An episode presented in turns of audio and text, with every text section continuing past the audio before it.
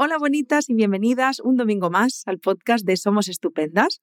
Hoy eh, traemos un podcast muy, muy especial y sé que tiendo a decir lo mismo todos los domingos, pero de verdad creedme que es un tema del que necesitamos hablar mucho más de lo que se habla. Y estoy acompañada para hablar de este tema que aún no os he dicho, de Laura.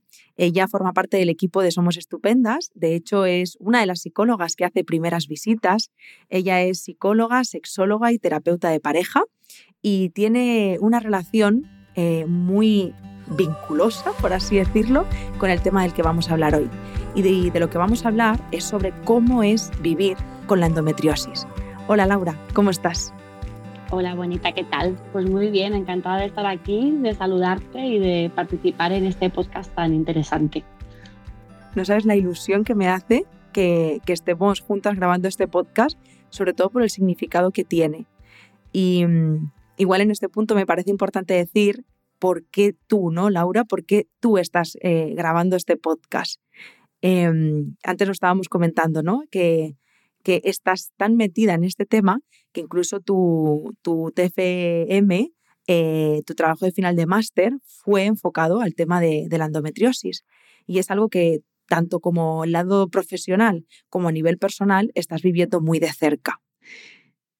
No sé si te apetece Sí, sí, digo, voy a decir, no sé si te apetece empezar desde el principio en cuanto a cómo, o sea, tú, tú eres afectada de endometriosis y, y, cómo es esto, desde, desde lo personal primero, si te parece, e, ese momento en el que te das cuenta de que tienes endometriosis.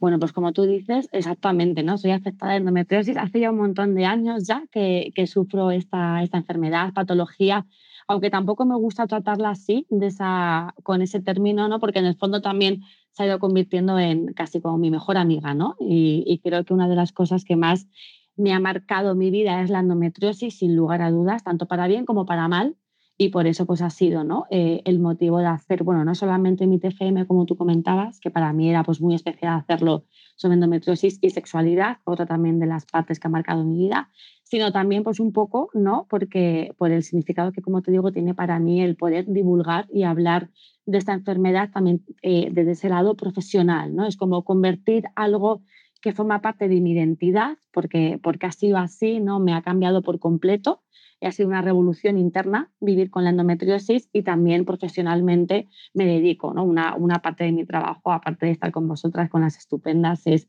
eh, acompañar y ayudar a mujeres con endometriosis, ¿no? Entonces, bueno, pues vivir con endometriosis ha sido una aventura, pues a principio muy chunga, muy, muy chunga también y muy complicada, ¿no? Porque, bueno, pues te encuentras con el diagnóstico de, de una enfermedad súper desconocida, que nadie sabe decirte muy bien qué es, tú no sabes qué es, yo me acuerdo que fui a buscar qué es el endometrio, sé que está por ahí, pero ¿dónde está? ¿Esto de dónde nace? Y entonces, pues primero tienes ¿no? que aprender a convivir con esa incertidumbre de qué le está pasando a mi cuerpo. Era, pues bueno, algo también que yo tenía pues muy normalizado, ¿no? Porque tenía mucho dolor menstrual, que es algo también que está pues muy aceptado y muy asumido como que es normal. Yo pensaba que era totalmente sana, una jovencita con 25, 26 años, pues viajando por ahí, estudiando, comiéndose el mundo y de repente tasca, ¿no? Una enfermedad crónica autoinmune que no tiene cura, que no tiene tratamiento, que no sabes muy bien cómo evolucionar. Y entonces, bueno, pues fue aprender a convivir sobre todo con el miedo, ¿no? O sea, para mí endometriosis siempre ha sido sinónimo de miedo, sinónimo de dudas, sinónimo de incertidumbre. Entonces, bueno, pues al principio era eso, moverme entre, entre el miedo, el, el, no saber qué va a pasar, qué le está pasando a mi cuerpo, no reconocerme, ¿no? no entender tampoco lo que me decían los médicos de entonces, muchas palabras, muchas pruebas, muchos diagnósticos, muchos informes, verme ¿no? completamente entre eso, pues hospitales, médicos y demás, y no, y no conocer, ¿no? no entender por qué me estaba pasando a mí esto cuando me, me sentía sana y, ¿no? y, y muy fuerte y muy preparada y de repente fue un parón, ¿no? Entonces, ese parón que la endometriosis me, me, produjo también fue lo que luego me ha ayudado a convertirme en quien soy ahora, ¿no? Es, creo que fue una forma que la vida tuvo de decir, quieta, escúchate un poquito, mira hacia adentro y, y remueve a ver esto que pasa, ¿no? Entonces, para mí, la endometriosis fue también el inicio de esa gran revolución personal y profesional que, que a día de hoy todavía sigo desarrollando. Jo, gracias por, por compartir esto de forma tan generosa, de verdad. De hecho, te, estaba escuchando y tengo hasta erizada la espalda porque em, yo me encuentro en el punto en el que te encontrabas tú con 25 años, ¿no? Eh, acabo de recibir el diagnóstico hace escasamente tres meses y estoy justo en ese proceso de aprender a convivir con la endometriosis, pero estoy en la fase inicial aún que es eh, aceptar que mi vida va a cambiar para siempre de alguna manera, ¿no? Y es, una sensación muy extraña, por eso te escucho y de alguna manera me emociono, ¿no? Porque estoy como en esa fase tan vulnerable de no saber, de que el miedo pues al final me acompaña todo el tiempo. Así que yo creo que va a ser como súper inspiradora para mí em, este podcast. Y me parece importante antes de seguir que se nos ha olvidado mencionar que el mes de mayo, o sea, perdona, de marzo, es el mes de la endometriosis. Em, seamos honestas, eh, no es que consigamos nada, conseguimos darle visibilidad, aunque también hay que decir que aunque estemos súper agradecidas, de poco sirve si luego no se está haciendo mucho más allá, porque la realidad es que, eh, como decías al principio, es una enfermedad ultra desconocida. O sea, es que ni siquiera bien bien los, los y las ginecólogas saben decirte mucha cosa. Exactamente, claro. Es una enfermedad muy desconocida, ¿no? Y bueno, como creo que todo relacionado con la salud femenina y menstrual, yo tengo ahí un poco mi batalla personal, ¿vale? Tanto a nivel eh, como psicóloga, como divulgadora en las redes y un poco como activista en, mi vida, ¿no? Creo que es algo que ya va conmigo, con mi identidad. Y también si, si algo me ha enseñado la endometriosis justamente es a darme ese valor como mujer, ¿no? Y a darle el valor a la salud femenina, a la salud menstrual, ¿no? Entonces, claro, eh, justamente es uno, ¿no? Como tú dices, entiendo tu situación, ¿no, Yaiza? De, joder, hace tres meses que tengo esto y aunque pidas ayuda y vayas a los ginecólogos, ginecólogas y demás, lo más habitual, aunque poco a poco, y confío en que todo vaya mejorando, lo más habitual es encontrarte con personas eh, dentro de la medicina que no saben lo que es la endometriosis o si lo saben es, bueno, lo mencionaron en la carrera en un una página y ya está. Entonces, claro, eso también, pues imagínate, ¿no? Un poco em, el daño que provoca para la paciente, porque estamos muy habituadas a pedir ayuda a los médicos, ¿no? Vas a un médico y ese señor o señora tiene que ayudarte.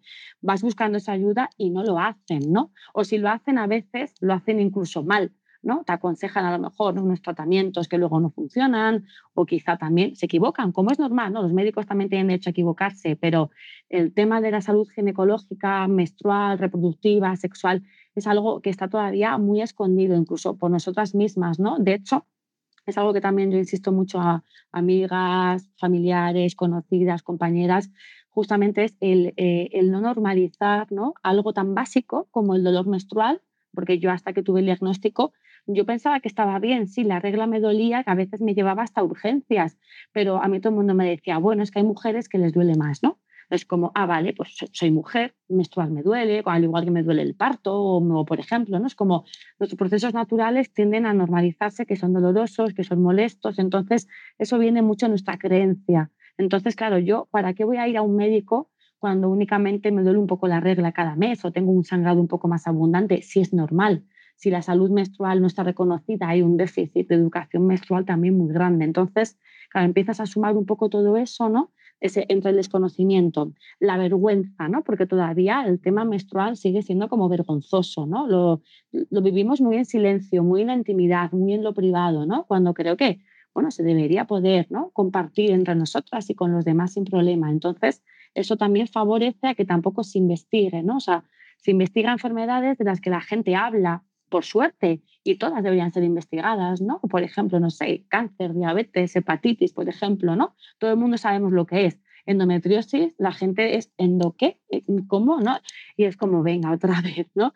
Y claro, creo que también de alguna forma eh, es el concepto de que somos mujeres, la mujer está más invisibilizada y la salud menstrual únicamente es importante, y por desgracia sigue siendo así, cuando tienes algún problema de fertilidad. Es como únicamente parece que nuestro sistema reproductivo sexual solo vale para tener hijos. Entonces, si no tienes hijos o no vas a tenerlos, que te duele, que sangras mucho, que no tienes la menstruación, ¿qué más da? Si tú aquí solo tienes un útero para parir. Y eso está muy todavía integrado en la sociedad. No puedo estar más de acuerdo con esto y además hace poquito, de hecho, en la última, y mira que sé que estoy en una de las mejores manos de España en cuanto a endometriosis se refiere. soy consciente, pero aún así se me trata como un ser reproductivo. Ya está. Y yo, pues más que diga que es que no quiero ser madre, ya, pero es que hay que perseverar esto y hay que, o sea, y es como, ya, pero es, no sé si me explico, o sea, todo se basa en base a mi fertilidad, que es como, eh, hola, hay más que eso. Pero bueno, esta sería como otra de las grandes luchas de, de todo lo que significa ser mujer en esta sociedad. Es la gran mochila, una de las grandes mochilas. Exacto, ¿no? Porque parece que eso, que si no vas a ser madre, más de hecho muchas veces hasta te lo preguntan, depende qué edad tengas, ¿no? Y es como, bueno, pues si tienes molestias y demás, hacemos histerectomía, quitamos útero, ovarios, trompas y total, ¿no? Si a lo mejor no puedes o tú decides no serlo, ¿no? Como si esos órganos únicamente tuvieran importancia de cara a, la, a una posible eh, reproducción, ¿no? A un, posible parto o embarazo, cuando, bueno, es, mi cuerpo, ¿no? Y yo también tengo derecho a decidir sobre él y yo independientemente ¿no? de mi decisión en cuanto a la maternidad, mi útero, mis ovarios, mis trompas, mi cuerpo entero, ¿no? Mm, tiene valor y es importante independientemente para lo que sirva, ¿no? Entonces, bueno, como tú dices, es una de las luchas que muchos médicos y médicas todavía no, no entienden o bueno, no lo consideran importante. Antes de seguir, Laura, se me ha olvidado decir una cosa muy importante. Mm, y, no me apetece hacer ahora momento, momento spam para no romper el clima eh, de este podcast, pero es que me he acordado que no hemos dado la noticia em, y no sé si interrumpirla en este momento o contarlo al final. Voy a contaros un pequeño adelanto y al final os contaremos más, pero eh, tenemos noticias en Somos Estupendas y lo estoy soltando no, no bien al azar. Cuando acabe el podcast y os demos la sorpresa, entenderéis mucho más esto que, estamos, que os voy a decir, pero es que hace muy poquito que hemos lanzado la escuela de Somos Estupendas. Así que quédate con esta información y luego al final del podcast entenderás mucho mejor por qué te hemos dado esta noticia. Así que te invito a que te quedes hasta el final por toda la información que va a aportar Laura de grandioso valor y para que puedas enterarte de esta noticia. Y ahora, Laura, me gustaría decirte una cosa. Yo creo que eh, llegados a este punto podemos hacer dos cosas y para mí es empezar desde el principio. Em, sé que al final pueden responder también pues, ginecólogas, por ejemplo, pero al final tú tienes una trayectoria profesional y una experiencia eh, que te avala lo suficiente como para hablar y explicar qué es esto de la endometriosis. Vale, yo te lo explico, claro que sí.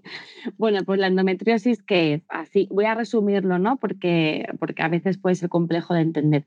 Es una, eh, una, patología, ¿no? Cuando en este caso el endometrio, que es esa capa interna que tenemos en el útero de las mujeres, pues forma adherencias, forma quistes, implantes, llamémoslo como queramos, fuera del útero, ¿vale? Entonces, generalmente esos implantes donde suelen formarse por cercanía suelen ir a los ovarios, suelen ir a las trompas o incluso dentro del mismo útero formando miomas o demás, o muchas veces eh, también se forman esos quistes del endometrio fuera en otros órganos cercanos, como suele ser el intestino, la zona del recto, vejiga, uréter, eh, lo cual esta información es importante que se sepa porque tenemos el concepto debido a, bueno, a endometriosis, ¿no? Pensamos endometrio, útero y pensamos que es una enfermedad únicamente que afecta a la parte ginecológica, ¿no? Al aparato reproductor y es una enfermedad multisistémica. De hecho, hay casos endometriosis no es lo más habitual, pero existen eh, adherencias en el cerebro, en los pulmones, en otros órganos que dices, ¿cómo puede ser que llegue hasta ahí? Bueno, pues hay, casos, pocos, pero los hay. Entonces, habitualmente es que se, se formen las adherencias en los órganos de la zona pélvica. Entonces, no hay una causa. ¿Por qué de repente el endometrio que está ahí dentro se reproduce y forma células no que se pegan en otros órganos? Nadie lo sabe se supone que hay una, predisposición congénita, pero no hay, como hablábamos antes, no hay investigación, no hay ciencia, no se invierte, no se no interesa. Entonces, esa sería la definición, cuando tu endometrio empieza a formar implantes fuera de, de ahí, produciendo evidentemente pues molestias, lesiones y demás.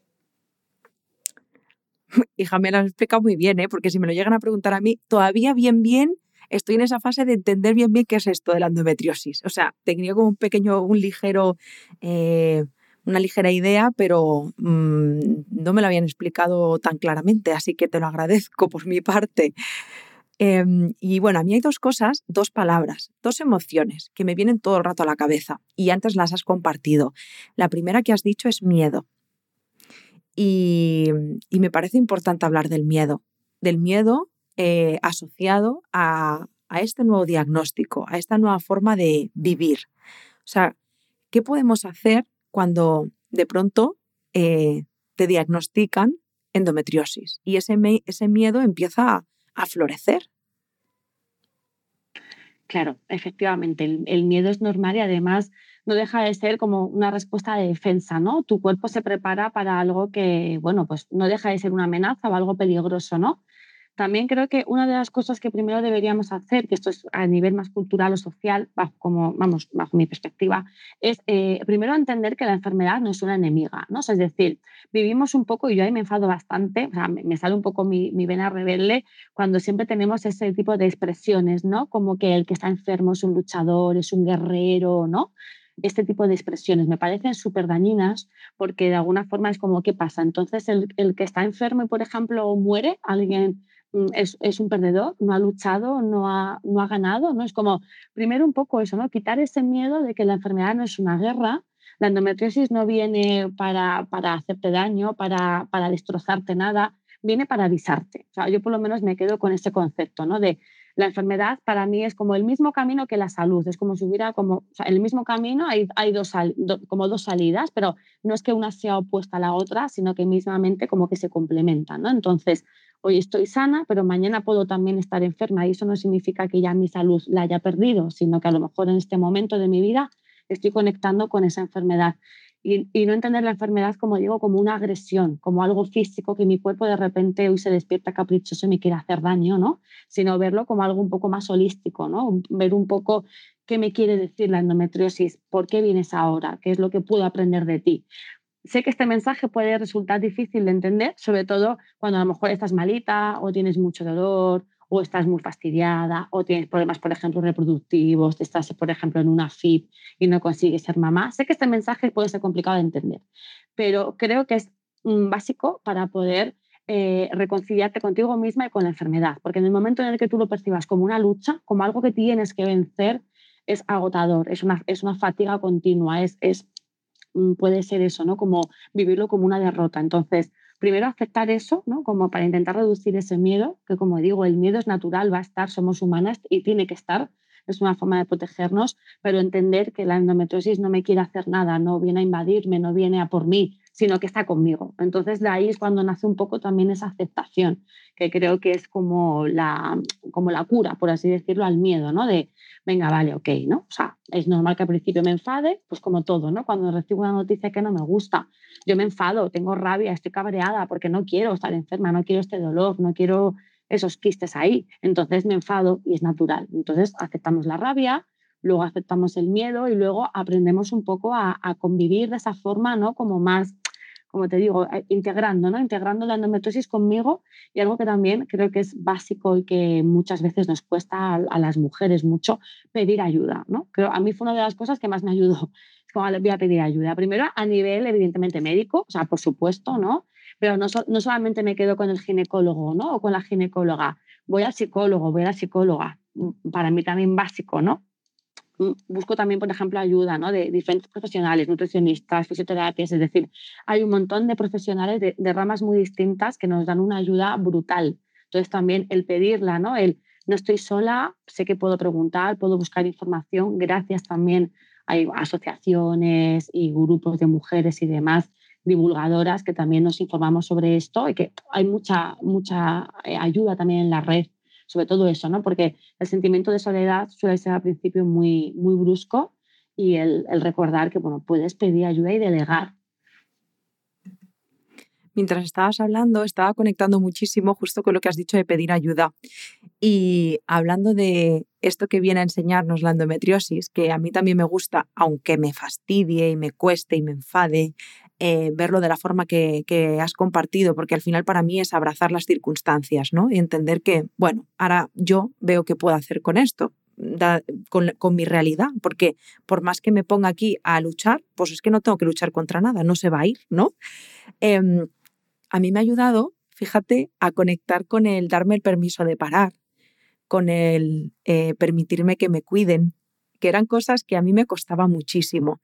Y me ha ayudado incluso a conectar un poquito con esa niña interior que necesita a veces llorarlo todo en una cama dos días y quejarse como un bebé y que le hagan carantoñas y que la, y que la protejan, ¿no? O sea que eso no va a hacer, obviamente, que me duela menos y que no esté hasta el toto, porque lo estoy.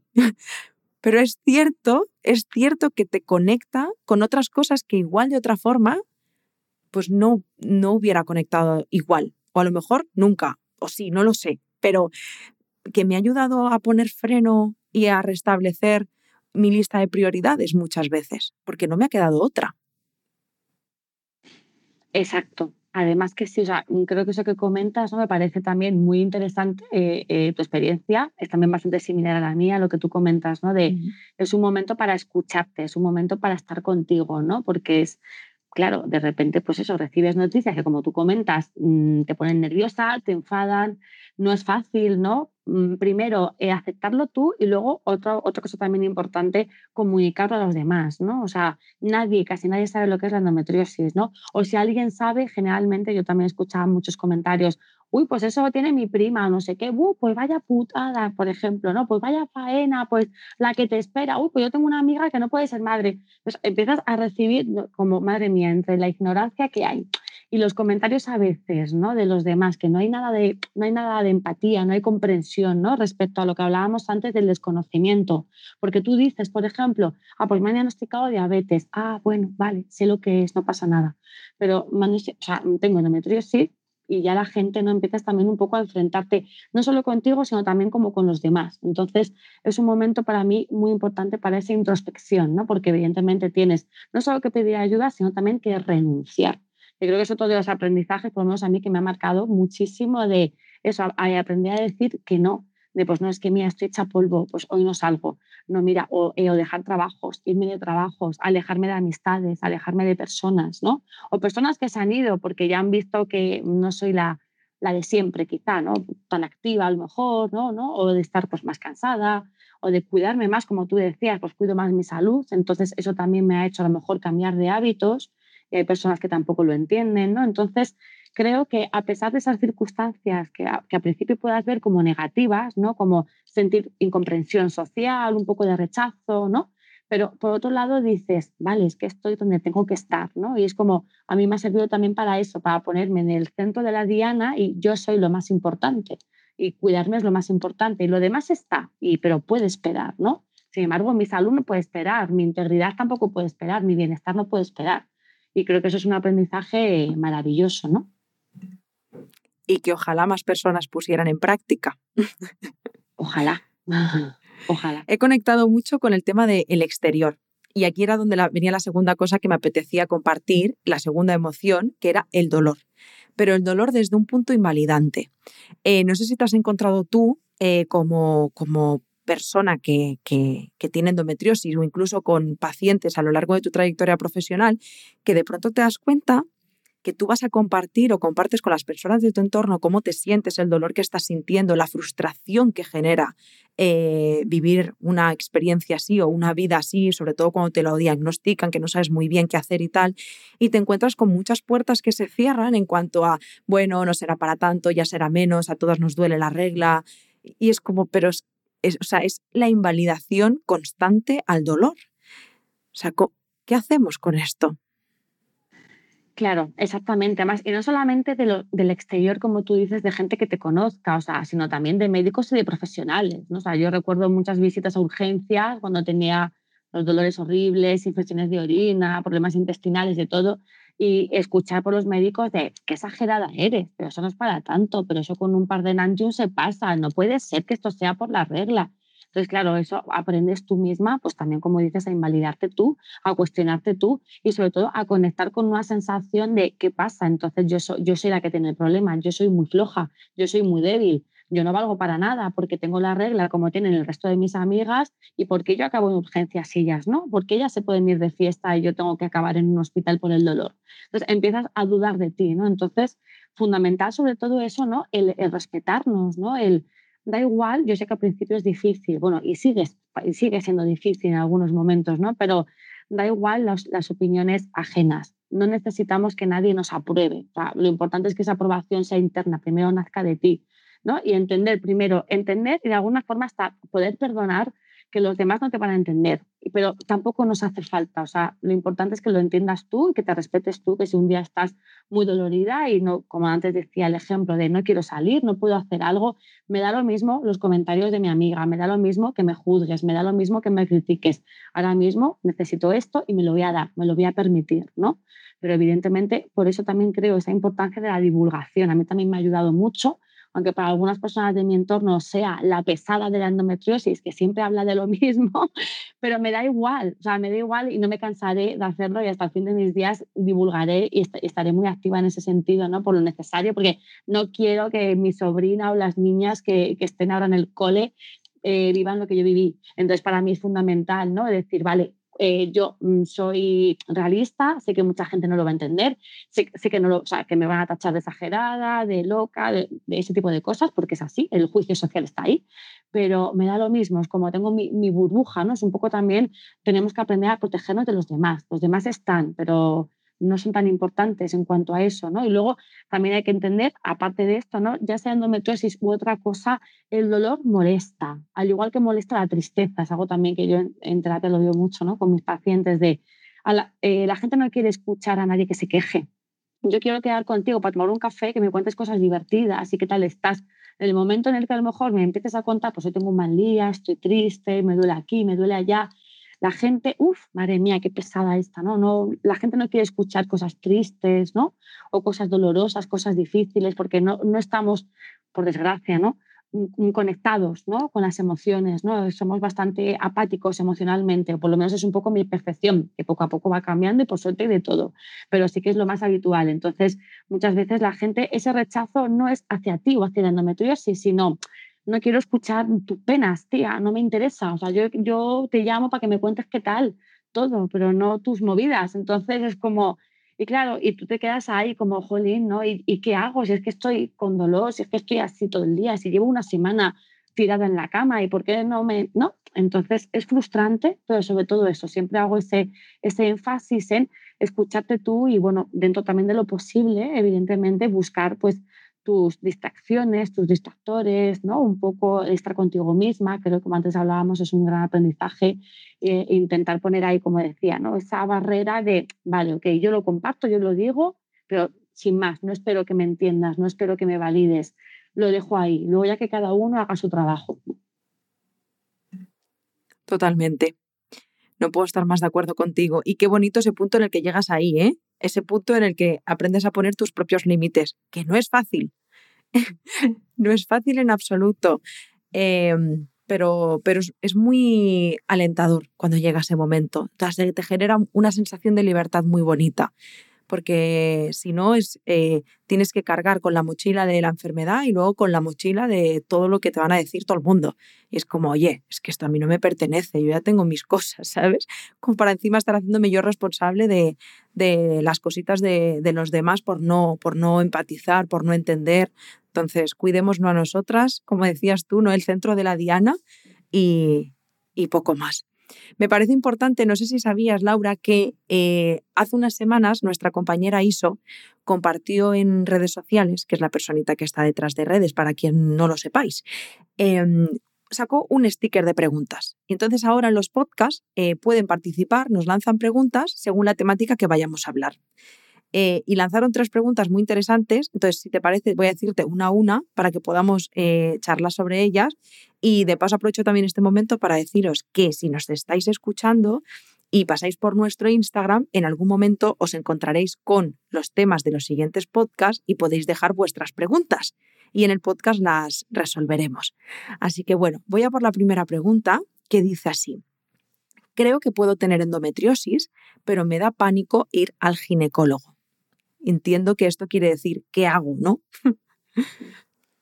Claro, bueno, lo del miedo al ginecólogo lo puedo entender, ¿no? Porque no deja de ser siempre hay un poco ese, rechazo, también hablando de esa, de esa mm, falta de, conexión, ¿no? A veces con la medicina.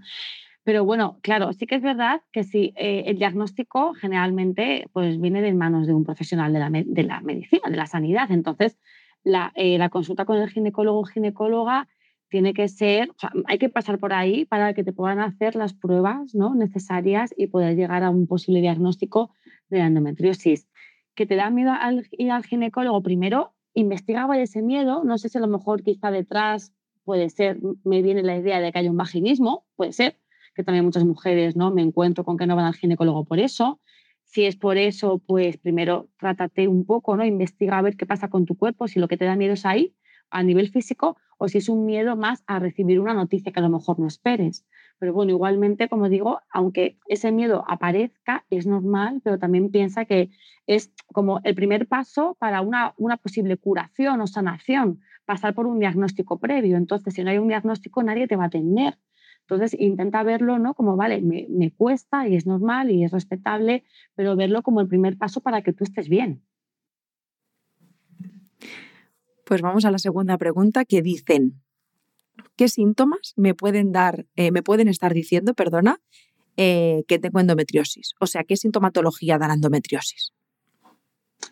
Bueno, es bastante compleja, pero voy a mencionar los que son los más básicos o más comunes. ¿no? Primero, eh, dismenorrea, dolor menstrual, que tus periodos pues notes que sean más dolorosos de lo normal. Es verdad que cada mujer tiene el umbral del dolor, eh, más arriba, más abajo, pero bueno, para mí algo muy doloroso es pues, que necesites chutarte cuatro pastillas al día para poder sobrevivir o que te cueste, por ejemplo, levantarte de la cama, o sea, que notas que sea un dolor incapacitante, ¿no? que no te deja llevar tu vida diaria.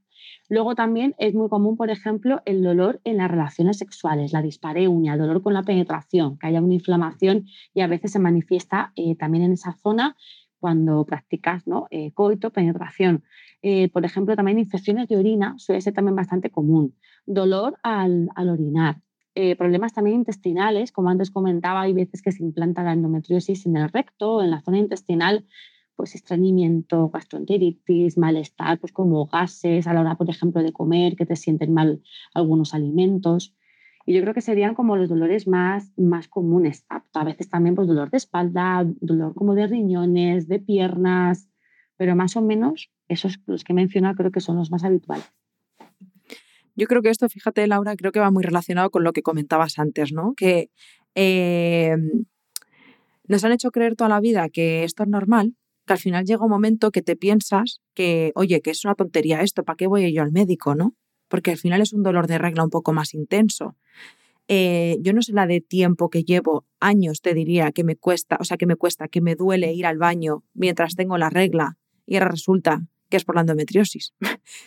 y yo para mí era como, bueno, pues le pasará a todo el mundo fíjate hasta dónde llega esa desinformación, ¿no? El, no tener ni idea de lo que, bueno, como en toda la vida nos han dicho que el dolor es normal, pues por ahí que sea tan difícil eh, darse cuenta y hacer un diagnóstico temprano. De hecho, la última vez que estuve en mi ginecóloga me estuvo comentando que em, hay, hay personas que están hasta 12 años sin tener ni idea del diagnóstico. O sea, 12 años con endometriosis sin saberlo. Y yo, no, y yo es que me lo creo.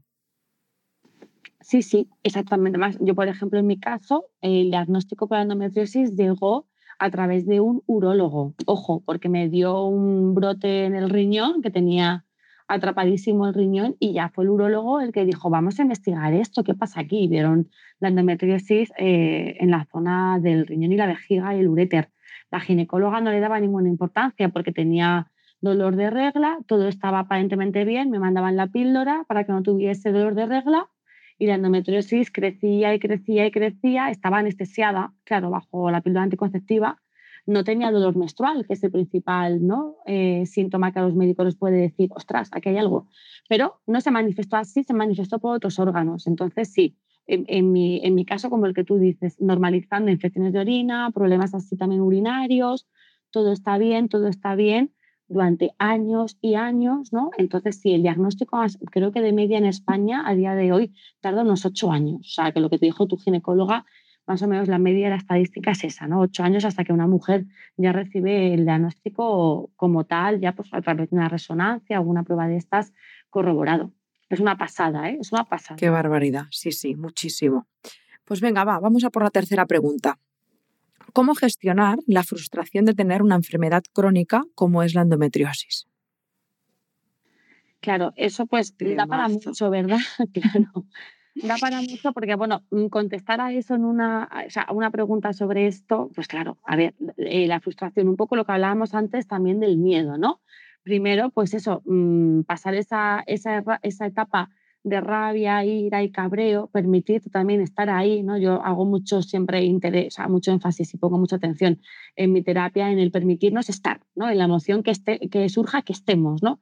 Que no intentemos hacernos las fuertes, ya yo puedo con todo, no pasa nada, todo está bien, no sé qué, esto es una tontería, me opero y listo. No, no, estar, ¿no? Primero estar, ¿no? Y eh, entender qué es lo que está pasando, entender los procesos que, tu cuerpo, la información que tu cuerpo te está transmitiendo, como comentaba antes, ¿no? No quedarnos con la, una enfermedad crónica, madre mía, me voy a morir. No, es como, vale, tengo algo, ¿no? Pero voy a ocuparme, no me voy a preocupar, me voy a ocupar, ¿no? Es como, bueno, vale, pues entonces, ¿qué es lo que puedo hacer por mí, ¿no? Y hacer mucho, mucho trabajo, ¿no? Introspectivo y como antes también, súper importante lo que comentábamos de esa de pedir ayuda es como, vale, es normal, ¿no? Gestiono mis emociones como puedo. ¿Veo que no puedo? Bueno, las psicólogas estamos para ello. ¿Que veo que el ginecólogo este no me, como que no me trata bien? Me busco otro. ¿Que tengo problemas intestinales? Busco un nutricionista. ¿Que me duele aquí? Pues busco un fisio de suelo pélvico, ¿no? Es como pedir ayuda, estar muy conectada siempre con eso, con que no estoy sola, es normal que al principio la carga sea pues eso, como una pared que se me cae encima o enfermedad crónica asusta, ¿no? Asusta mucho el, el término, pero luego también se puede aprender a convivir una vez que tú aceptas lo que tienes, pides ayuda, vas buscando ¿no? soluciones y te vas ocupando de ti, ¿no? Un poco a modo resumen, claro, es un resumen muy resumido, ¿vale? Un resumen muy resumido porque hay muchas cosas, pero a mí personalmente me lo has dejado de narices para soltar la sorpresa que quería soltar. Eh, con esto de pedir ayuda porque, bueno, lo que os queríamos decir, que va muy relacionado con lo que os decíamos al principio, ¿no? De, que hemos lanzado la escuela de Somos Estupendas. Laura, bueno, desde Somos Estupendas, pero Laura especialmente ha preparado un taller para el 27 de marzo en el que hablaremos o hablará sobre cómo mejorar eh, la convivencia con la endometriosis, ¿no? O sea, cómo mejorar esta vida eh, con la endometriosis. Así que si, si tú también tienes este diagnóstico, si te lo han diagnosticado hace poco, hace 10 años, o sea como sea, te encuentras en un momento de tu vida en el que crees que escuchar a Laura y toda la información que va a aportar eh, puede ser de gran ayuda para ti, que estoy segurísima, pues te invito súper fuertemente a que, a que te apuntes a, este taller que, que, será el 27 de marzo, es sábado a las 11 de la mañana Em, y bueno, Laura, ¿qué podremos encontrar en este taller? Bueno, pues yo creo que este taller va a ser un poco ¿no? como esa bocanada de aire fresco para las mujeres que tienen endometriosis ¿no? y que pueden estar ya tanto como tú dices, como si el diagnóstico es de hace mucho, es de hace poco, ¿no? Simplemente eh, no deja de ser, como, como estábamos comentando, pues esa enfermedad que está ahí, que vamos intentando tapar como podemos, que muchas veces nos encontramos muy incomprendidas, muy solas, no sabemos a quién acudir pues en este taller, que además va a ser bastante práctico, muy interactivo, ¿no? Por lo menos voy a intentar que, que, sea lo más productivo para todas y que podáis también compartir, expresaros y demás. Pues vamos a aprender primero un poco eso, pues hablar de la endometriosis, ¿no? Pues qué es lo que es, pues si hay alguna duda sobre síntomas, tratamientos un poquito toda esta parte inicial, ¿no? Luego yo, pues evidentemente como psicóloga y sexóloga que soy, pues me meto más en profundidad en las repercusiones que tienen para nosotras esta enfermedad a nivel, bueno, psicológico, eh, social y sexual. También hablaremos un poquito de ello. Aprenderemos, ¿no? Pues eh, herramientas para cómo gestionar las emociones, lo que estábamos hablando ahora, ¿no? Las emociones más más presentes, el miedo, la vergüenza, la culpa, la ira, ¿no? Hablaremos también un poquillo de ello. Hablaremos de la menstruación, también de lo importante que es eh, conectarnos con la menstruación, reconciliarnos con esa parte nuestra tan, tan, tan natural, ¿no? Porque menstruar es natural, que nunca se nos olvide, que sangrar es salud y bueno, hablaremos también un poco sobre eso que también creo que es importante y, bueno, espero ¿no? y deseo que para todas las que estéis allí conmigo, con nosotras, pues aprendáis mucho, os sintáis sobre todo muy cómodas ¿no? y podáis también encontrar un espacio para, para compartir, para disfrutar, para sentiros apoyadas, arropadas, entendidas, que creo que eso es básico ¿no? para nuestra salud. Estoy súper emocionada porque pienso, jo, es bonito crear algo que yo creo que en esto vas a estar de acuerdo conmigo y es que ojalá, bueno, yo es que justo me encuentro en el punto que me va perfecto, pero yo pienso, ojalá eh, personas como tú, por ejemplo, que hace muchos años que tenéis el diagnóstico, os hubierais encontrado con un taller como este hace unos años, ¿no? Porque el camino hubiera sido completamente diferente. Al final, eh, la información es poder y, poder eh, aceptarnos desde ese lugar tan empoderante, ¿no? Desde esa información, es que la cosa es otra cosa, 100%. Em, bueno, yo al menos lo vivo así, o sea, cuando, cuando estoy informada y sé lo que está pasando, eh, es que lo vivo de otra manera. Exactamente. La información es poder y sobre todo la información también nos ayuda ¿no? a, entendernos y a reducir esas emociones tan desagradables como, como sobre todo el miedo. ¿no? Uno tiene miedo cuando hay certidumbre, cuando no sabe qué pasa o no sabe qué va a pasar. Entonces, la información, por supuesto, ¿no? que siempre es poder, es tranquilidad, es calma, es paz, ¿no? Y luego ya, evidentemente, en, en, el, en, en algo así, aunque a lo mejor mm, a cada uno le servirá para algo diferente, ¿no? Pero simplemente el, saber que también que lo que te pasa a ti, que creo que es algo muy importante, también le pasa a otras, ¿no? Ese sentimiento de grupo de pertenencia es brutal, ¿no? Sobre todo cuando a lo mejor no has tenido quizá la suerte de compartir tu diagnóstico con amigas o familiares, ¿no? Ese sentimiento de soledad y el poder hacer algo grupal, algo para muchas, entre todas, siempre surgen unas sinergias muy especiales y como tú dices, ojalá yo hace 10 años o así que recibí el diagnóstico, no sé, hace unos cuantos, ojalá hubiera encontrado este tipo de, de actividades, de iniciativas, me parecen maravillosas, muy bonitas, muy útiles y muy necesarias, sobre todo necesarias. Bueno, pues os vamos a dejar el enlace en la descripción, depende de donde nos estés viendo. Si nos estás viendo desde YouTube, pues en la descripción. Si nos estás escuchando desde cualquier plataforma de podcasting, en la descripción también. Y si nos estás escuchando desde la web, pues en la web que lo tienes. O sea que busca el enlace del taller porque lo vas a encontrar seguro, lo voy a poner ahí para que, para que puedas acceder eh, al taller fácilmente.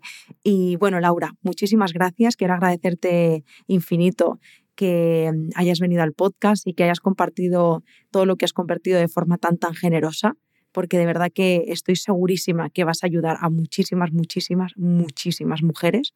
Así que gracias de corazón. Pues a ti ya está y a vosotras también, ¿no? Por permitirme estar en este espacio tan bonito, tan importante, tan, tan útil. Y bueno, espero que sí, que nos podamos ayudar unas entre otras y, que, y que sea genial, una experiencia para todas.